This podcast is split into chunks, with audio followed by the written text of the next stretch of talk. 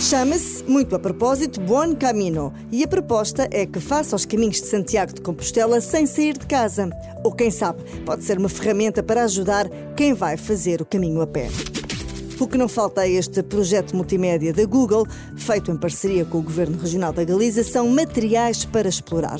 104 exposições online, quase 5 mil fotografias e vídeos e 13 visitas virtuais a 360 graus.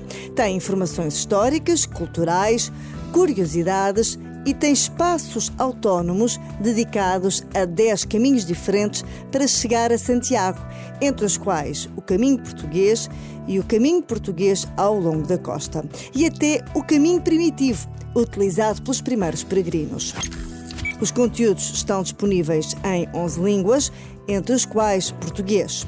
Há mais de 12 séculos que há registro de peregrinos em direção a Santiago de Compostela, com as rotas todas a terminar na Catedral que alberga o túmulo do apóstolo Tiago Maior.